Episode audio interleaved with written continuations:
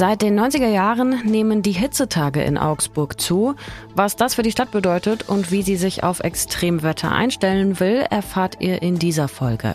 Außerdem spreche ich mit Rudi Weiß und Stefan Lange, die für uns aus Garmisch-Partenkirchen den G7-Gipfel verfolgen. Da sind wir dann wieder bei dem alten Problem.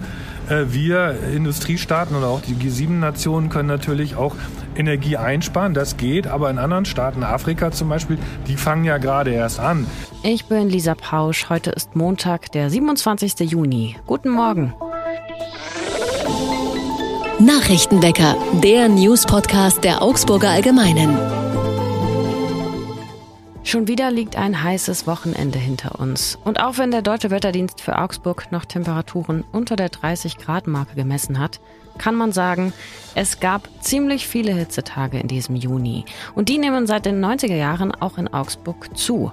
Unweit des Flughafens befindet sich nördlich der A8 eine Messstation des Deutschen Wetterdiensts. Dort wurde die höchste Zahl solcher Hitzetage mit Temperaturen über 30 Grad im ersten Jahr der Messungen gemessen. Das war 1947. 31 Hitzetage gab es damals. In den darauffolgenden Jahrzehnten gab es kaum Ausreißer. Inzwischen sind sie aber die Regel. Ein Beispiel, die Zahl der heißen Tage pro Jahr war zwischen 1950 und 1990 achtmal zweistellig. Das heißt, innerhalb von 40 Jahren gab es acht Jahre mit mehr als zehn Hitzetagen pro Jahr. Doch allein in den zehn Jahren zwischen 2010 und 2020 gab es schon sieben Jahre mit mehr als zehn Hitzetagen. Die 35-Grad-Marke wurde dabei aber nur selten geknackt, zuletzt im Jahr 2015. Der Deutsche Wetterdienst sagt, dass durch den Klimawandel die Wahrscheinlichkeit steigt, dass Wetterextreme auftauchen, wie eben solche Hitzetage. An der Ambulanz für Umweltmedizin am Uniklinikum Augsburg stellt man sich darauf ein, dass gesundheitliche Probleme im Zusammenhang mit Hitze, aber auch mit Kälte deutlich zunehmen werden. Hitzeschläge, die lebensbedrohlich werden, sind bisher aber sehr selten. Ein bis zwei Fälle pro Jahr zählt etwa die Notaufnahme an der Uniklinik. Bei einem Hitzeschlag steigt die Körpertemperatur auf mehr als 40 Grad an und Betroffene leiden unter Bewusstseinsstörungen oder auch Krampfanfällen. Vorbeugend hilft es natürlich immer, ausreichend Wasser zu trinken. Der Stadtrat hat Ende Mai übrigens das Klimawandel-Anpassungskonzept beschlossen. Es heißt darin zum Beispiel, dass Kranken- und Pflegeeinrichtungen auf ihre Hitzeresistenz überprüft werden sollen. Also zum Beispiel, ob sie ausreichend kühlen können, Schatten auf das Gebäude fällt oder im Notfall Menschen auch medizinisch geholfen werden kann. Mit diesem Konzept hat auch die nächste Meldung zu tun. Die Stadtteile Oberhausen Mitte, also das Flurstraßen und das Hettenbachviertel sowie rechts der Wertach werden nämlich Modellstadtteile für die Anpassung an den Klimawandel.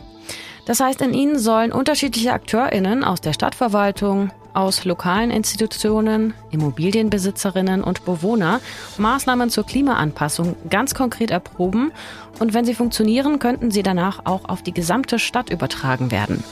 Die Stadt hat sich für diese Quartiere entschieden, weil sie schon heute von den Auswirkungen des Klimawandels stark betroffen sind Grundsätzlich geht es bei den Maßnahmen darum, die Stadt zum Beispiel grüner und schattiger zu machen, geteerte Flächen zu öffnen und Regenwasser zu sammeln. Am kommenden Samstag, dem 2. Juli, gibt es ab 10 Uhr morgens ein Straßenfest in der Mittelstraße als Auftakt für das Projekt. Da gibt es auch Infostände und Mitmachaktionen und ab 18 Uhr auch Live-Musik. Nach dem queerfeindlichen Angriff zum Christopher Street Day in Augsburg hat am Samstag nun eine Kundgebung stattgefunden. Auf dem Königsplatz kamen etwa 100 Menschen zusammen und sie gedachten auch der Opfer des Anschlags in der norwegischen Hauptstadt Oslo. Dort hatte in der Nacht auf Samstag ein Mann auf BesucherInnen eines queeren Nachtclubs geschossen und dabei zwei Menschen getötet und mehr als 20 verletzt. Die Kundgebung in Augsburg richtete sich aber vor allem an die Stadt, etwa mit der Forderung, eine städtische Anlaufstelle für queere Personen zu schaffen und für queere Initiativen Räumlichkeiten zur Verfügung zu stellen. Auch Oberbürgermeisterin Eva Weber hielt dort eine Rede. Für die Stadt sei es schwierig, sagte sie, auf die politischen Forderungen einzugehen. Sie sicherte aber zu, das Thema bei der Antidiskriminierungs- und Gleichstellungsstelle neu aufzusetzen. Genaue Zahlen zu Angriffen in Augsburg auf Personen aus der LGBTIQ-Plus-Community, also lesbische, schwule, bisexuelle sowie trans, inter und queere Personen, gibt es nicht, da sie unter die allgemeinere Kategorie politisch motivierte Kriminalität fallen. Deutschlandweit waren es im vergangenen Jahr etwas mehr als 1000. Die Dunkelziffer könnte aber deutlich höher liegen. Wir schauen wie immer auf das Wetter in Augsburg. Die Woche startet warm mit Höchstwerten bis 28 Grad. Ab dem Nachmittag ist es zunehmend bewölkt. In Richtung Abend kommen dann Gewitter dazu. Bis Mitte der Woche wird es etwas frischer und es regnet immer wieder mit Höchstwerten um 23 Grad.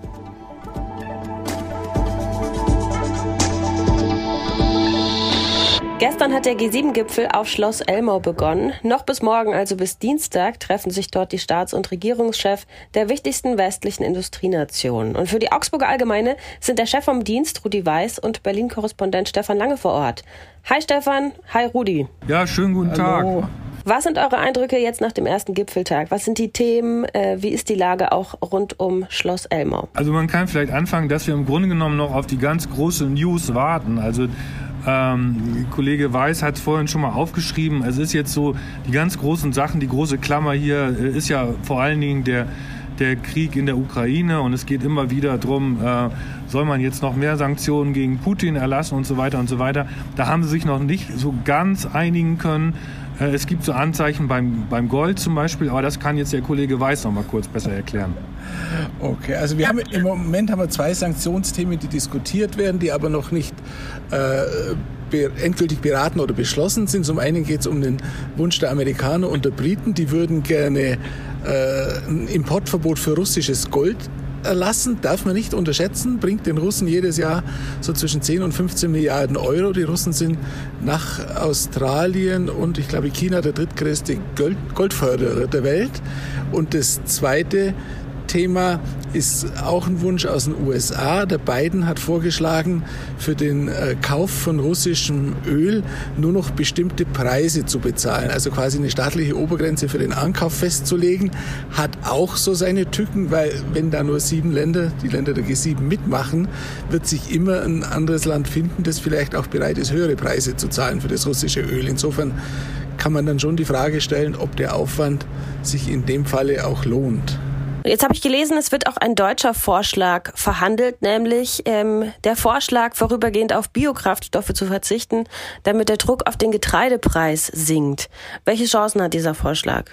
Also meines Wissens ist der bisher noch nicht groß diskutiert worden. Ah, okay, der soll noch verhandelt werden. Ja, es gibt so ein großes Klimapaket, da wird der vielleicht irgendwo sich mit ein paar Halbsätzen wiederfinden. Scholz hat aber eigentlich ein anderes Ziel. Er möchte einen sogenannten Klimaclub gründen, also die G7-Länder zu bestimmten strengen Maßnahmen im Klimaschutz verpflichten, die allerdings noch nicht groß namentlich benannt sind, und dann versuchen, weitere Länder, zum Beispiel die G20 oder auch andere Staaten, mit in diesen Club reinzuholen. Aber auch das ist bisher nicht viel mehr als eine Idee, die von den anderen glaube relativ wohlwollend betrachtet wird, aber die ist noch mit nichts Konkretem unterfüttert. Thema Klimaclub oder Klimaschutz. KlimaschützerInnen haben auch rund um den Gipfel Olaf Scholz dafür kritisiert, dass er gleichzeitig seine Vereinbarungen zum internationalen Klimaschutz doch untergräbt, wenn er zum Beispiel äh, wieder staatliche Mittel für fossile Energieprojekte in anderen Ländern locker macht. Ja, das ist so ein bisschen die Quadratur des Kreises. Also einerseits muss er natürlich, oder ist das Ziel der G7, äh, Staaten, andere Länder auch zu unterstützen in der Entwicklung ihrer Infrastrukturen und so weiter und so weiter. Und da sind wir dann wieder bei dem alten Problem. Äh, wir Industriestaaten oder auch die G7-Nationen können natürlich auch Energie einsparen. Das geht, aber in anderen Staaten, Afrika zum Beispiel, die fangen ja gerade erst an. Die werfen uns ja auch zu Recht vor, dass wir jahrelang äh, CO2-Emissionen produziert haben ohne Ende. In Afrika nicht, weil da ist gar nicht viel. Jetzt vielleicht mal Südafrika ausgenommen. Und äh, Jetzt wollen die aber auch, die müssen auch ihre Industrie entwickeln, die wollen auch von irgendwas leben, die wollen annähernd an diesen Wohlstand heran, den wir haben. Und das ist so ein bisschen immer dieser Widerspruch, der dann da erklärt wird. Aber ich würde jetzt mal behaupten, anders geht's im Moment nicht. Also wenn wir diesen Ländern helfen wollen, dann müssen wir halt auch in Kauf nehmen, dass dort äh, die CO2-Emissionen erstmal nach oben gehen. Kleines Beispiel am Rande vielleicht, gehört es nicht unmittelbar zu G7, aber ich war vor ein paar Wochen äh, bei Gerd Müller, dem ehemaligen Entwicklungsminister, der jetzt eine UNO-Behörde in Wien leitet geleitet und der hat erzählt, in Mosambik zum Beispiel liegt die Kohle nicht mal einen Meter unter der Erdoberfläche. Die ist leicht und billig zu fördern. Versuchen Sie mal einem Land begreiflich zu machen, das riesige Kohlevorräte hat, an die man problemlos rankommt, in irgendeine andere Energie zu investieren. Jetzt sind äh, Klimaschutz und Ukraine-Krieg Themen, die aber eigentlich mehr Länder angehen als jetzt nur die G7 oder die nicht nur mit den G7 gelöst werden können. Rudi, du schreibst in einem Text, dass die G7 allein etwa Putin nicht bremsen können, weil sie auch neue Verbündete brauchen, um wirklich Druck auszuüben. Zum Beispiel Indien und China. Ist der G7-Gipfel deiner Ansicht nach überhaupt noch zeitgemäß als Format? Ich glaube schon, dass man solche Formate braucht, wo Leute sich in einem geschützten Raum auch von Angesicht zu Angesicht und ohne größere öffentliche Begleitung unterhalten können. Äh, die Frage, ob 160 oder 170 Millionen Euro an Aufwand dafür gerechtfertigt sind, kann man immer stellen. Aber ich glaube, dass bei solchen Fragen, gerade jetzt Putin, Klima, Ukraine, eigentlich die G20 das bessere Format sind. Aus dem einen Grund, erstens sei Russland mit dabei. Putin hat gesagt, er kommt nach Bali zum G20-Gipfel. Und außerdem gehören dem Club auch äh, China und Indien an. Die sind ja im Moment mit die größten Verbündeten und mit die wichtigsten Kunden der Russen. Der Polizeieinsatz ist in diesem Jahr ja auch riesig. Wie sieht es mit Demonstrationen aus? Ich habe gelesen, da gab es bisher noch nicht so viel. Also ich würde mich auch schwer wundern, wenn hier irgendein Demonstrant überhaupt durchkäme. Also äh, der, der, der, Rudi und ich, wir haben schon viele Gipfel gemacht, also auf der ganzen Welt. Und ich war mal in, in Japan und habe gedacht, also mehr Polizei geht nicht. Und äh, jetzt sind wir hier in Deutschland, in Elmau und es geht doch mehr Polizei. Also äh, man muss dazu sagen, dass das Medienzentrum, wo die Journalistinnen und Journalisten arbeiten, ist in Garmisch-Partenkirchen. Und äh, hier ist im Grunde genommen ständig irgendwo ein Polizist, eine Polizistin zu sehen. Also will sagen, äh, das Sicherheitskonzept ist so engmaschig, dass also Demonstranten schon wirklich äh, sich Mühe geben müssten, um da durchzuschlüpfen. Insofern können eigentlich hier auch in der Nähe des Gipfelortes kaum Demonstrationen stattfinden. Andererseits haben wir auch schon erlebt, dass mit dem fortschreitenden Gipfeldauer dann die Demonstranten auch findiger und pfiffiger werden. Vielleicht kriegen wir ja noch Demonstrationen. Wir warten es mal ab. Es ist ja für, für diesen Montag, also für heute, ist ja offenbar eine Demonstration geplant und auch gerichtlich durchgesetzt, äh, bei der angeblich 50 Demonstranten, die sie vorher namentlich bei den Veranstaltern anmelden müssen, mit Hubschraubern nach Elmau hochgeflogen werden, damit die äh, Staats- und Regierungschefs sie auch zu Gesicht kriegen. Weil das Demonstrationsrecht gibt es eine Gerichtsentscheidung in Deutschland muss es einem auch ermöglichen, dass man seine Demonstration, sein Anliegen denen präsentiert, die gemeint sind. Ihr habt den äh, Gipfel auch heute und morgen noch für uns im Blick. Ich denke, wir sprechen uns vielleicht nochmal. Vielen Dank für den Einblick und alles Gute. Alles klar. Gern geschehen. Tschüss. Bitte, tschüss. Auf der Seite der Augsburger Allgemeinen schreiben Rudolf Weiß und Stefan Lange auch einen Blog zu dem G7-Gipfel. Den Link findet ihr wie immer in den Show Notes. Was sonst noch wichtig wird, am zweiten Tag des G7-Gipfels auf Schloss Elmau wird heute der ukrainische Präsident Volodymyr Zelensky per Video zugeschaltet. Neben Olaf Scholz werden die Staats- und Regierungschefs aus den USA, Frankreich, Großbritannien, Italien, Kanada und Japan über die weitere, auch langfristige Unterstützung der Ukraine sprechen. Außerdem geht es in den Beratungen mit den fünf Gastländern Indien, Indonesien, Südafrika, Senegal und Argentinien um den Klimaschutz und die weltweite Ernährungskrise infolge des Ukraine-Kriegs. Die Menschenrechtsorganisation Amnesty International wirft Litauen vor, im Umgang mit Geflüchteten Menschenrechte zu verletzen. Während Ankommende aus der Ukraine mit offenen Armen empfangen werden, werden Menschen aus dem Irak oder Syrien rechtswidrig inhaftiert, schwer misshandelt und abgeschoben, heißt es in einem Bericht, der die Befragungen in zwei litauischen Haftzentren ausgewertet hat. Der EU warf Amnesty vor, untätig zu bleiben und die Menschenrechtsverletzungen zu dulden. Litauen dagegen wirft dem autoritär regierten Nachbarland Belarus vor, in organisierter Form Migrantinnen aus Krisenregionen an die Grenze zu bringen.